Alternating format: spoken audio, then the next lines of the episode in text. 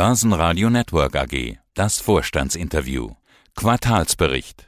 Ja, schönen guten Tag. Mein Name ist Markus Hoemer. Ich bin CEO der Polytech Holding AG. Die Polytech Group ist ein österreichischer Automobilzulieferer und Kunststoffverarbeiter. Und wir schauen uns die Zahlen an zum dritten Quartal. Das dritte Quartal 2022, Umsatz 145,7 Millionen Euro. Das ist ein deutliches Plus von über 17 Prozent. EBITDA 7,4 Millionen plus fast 90 Prozent. EBIT minus 1,1 Millionen und ein Überschuss von minus 2 Millionen nach minus 3,2 Millionen im Vorjahr. Es gibt also reichlich Gesprächsstoff. Beginnen wir zunächst mit dem Umsatz. 145 Millionen in Q3. Zum Halbjahr hatten wir gesprochen, da waren es 285. Ich würde mal so sagen, die Zahlen reihen sich doch relativ harmonisch ein in den Jahresverlauf. Also mehr als Q2, etwas weniger als Q1. Aber Herr Wellmer, wie sieht denn die detaillierte Betrachtung aus nach Mengen und nach der Preisentwicklung? Ja, das ist das Grundproblem in unserer Industrie momentan, dass die Preissteigerungen natürlich erheblich sind, sowohl was Materialkosten als auch Energiekosten betrifft.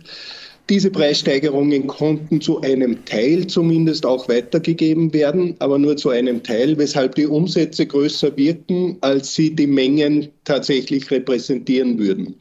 Tatsächlich ist es so, dass die Mengen weniger sind, als es auch im Vorjahr noch der Fall war. Und diese Mengen leider, wie auch die letzten Quartale, extrem schwer zu prognostizieren sind und mit extremer Volatilität aufschlagen, sodass es uns selbst für die kommende Woche jeweils schwerfällt zu wissen, was denn der Umsatz tatsächlich sein wird und was wir produzieren sollten. Zwischen den Zeilen entnehme ich eine frohe Botschaft, dass Sie Preise weitergeben können, vielleicht noch nicht so ganz, wie Sie sich das wünschen. Wie ist denn jetzt da die Situation, auch die Kommunikation mit Ihren Kunden? Die Kommunikation mit den Kunden ist schwierig. Das melden ja auch alle Artikel, die sich mit der Industrie beschäftigen. Es gelingt uns, das Allernotwendigste in irgendeiner Form weiterzugeben, aber auch deutlich verzögert jeweils. Wir hatten im ersten Halbjahr auch schon Teilerfolge verzeichnen können. In der Zwischenzeit sind die Preise weiter gestiegen, sodass dieses Thema der Preisverhandlungen uns das ganze Jahr begleitet hat und auch weiter begleiten wird. Wir sind eben immer etwas hinten an. Wie entwickelt sich denn momentan der Auftragseingang und der Auftragsbestand? Äh, der Auftragsbestand entwickelt sich unprognostizierbar, wie einleitend gesagt, sehr volatil und stetig reduzierend. Also wir sehen in die Zukunft hin im nächsten Monat immer 15 Prozent mehr, als es tatsächlich werden. Jedoch nicht harmonisch 15 Prozent weniger, sondern es, das eine Teil erhöht sich dramatisch, das andere fällt auf Null. Aber im Mittelwert sind es immer 15 für die Produktion, aber unplanbar eigentlich. Der Auftragseingang entwickelt sich eigentlich gut. Wir sind nicht unzufrieden mit diesem Jahr. Es stehen aber auch, wir haben jetzt fast Mitte November, es stehen noch einige Vergaben an. Also hier sind wir nicht unzufrieden, würde ich sagen, mit dem Auftragseingang. Was auch untermauert, dass es uns offensichtlich gelingt, die doch sehr schwierigen Gespräche in Richtung Preisgestaltung trotzdem auf einer Ebene auch abzuschließen, die es uns äh, Marktposition auch erlaubt hier zukünftig von einer Erholung wieder zu profitieren. Networking Capital habe ich gefunden bei etwa 80 Millionen. Das ist ein deutlicher Anstieg von etwas äh, über 20 Prozent. Was steckt da dahinter? Sind das hauptsächlich Lagerkosten, die Sie bewusst nach oben gefahren haben, um auch entsprechend handlungsfähig zu bleiben? Bewusst nach oben gefahren wäre übertrieben. Auch das zwei Dingen geschuldet. Das eine ist natürlich die Bewertung der Bestände, die natürlich mit substanziellen Preissteigerungen im Material zusammenhängen und die Werte bei gleichen Mengen natürlich substanziell erhöhen. Der zweite Teil ist aufgrund der Volatilität der Abrufe. Wenn ich permanent 20 Prozent zu viele Abrufe in den Systemen habe, habe ich auch permanent 20 Prozent zu viel Bestände. Dem versuchen wir bestmöglich entgegenzuwirken. Abseits der Bestände gibt es aber noch einen zweiten wesentlichen Faktor und auch der hängt zusammen mit den Kundenvereinbarungen in Richtung der Preisgestaltung dass selbst wenn man dann mal Preise vereinbart hat, es doch sehr, sehr lange dauert, bis diese Forderungen dann auch bezahlt werden. Und neben den Vorräten sind eben Forderungen eine Position, die sich substanziell erhöht hat. Ähm, gucken wir uns die Ergebnissituation an. Das EBIT rutscht ins Minus, der Überschuss bleibt negativ, also ein Verlust, auch so im Gesamtverlauf, in der Gesamtschau des Jahres, das sind es in den ersten drei Quartalen jetzt viereinhalb Millionen. Wie gehen Sie denn jetzt damit um? Wie können Sie da entgegensteuern? Ja, die Strukturkosten haben wir in den letzten Jahren deutlich reduziert durch insgesamt sechs Werkschließungen. Wir haben das verbleibende Portfolio relativ stark konsolidiert. Das funktioniert. Es liegt jetzt daran, diese Volatilitäten rauszubringen zumindest planbare Volumen wieder zu erhalten. Dann kann ich auch meine Fertigungseinrichtungen darauf abstimmen.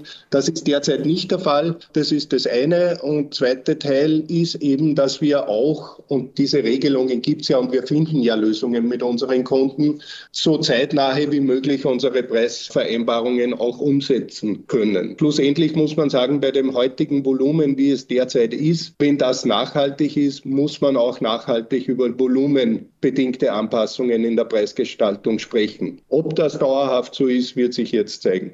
Wie gehen Sie jetzt um bis zum Jahresende? Äh, können Sie das Minus ausbügeln? Es ist ja nicht mehr viel Zeit.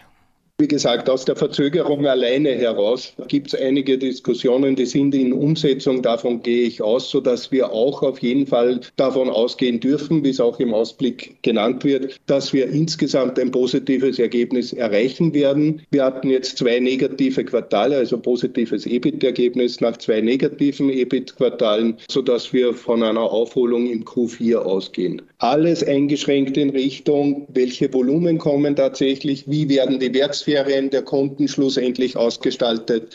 Beginnen die schon vor tatsächlich 24.12. die Werke zu schließen oder auch nicht? Also da haben wir wenig Visibilität.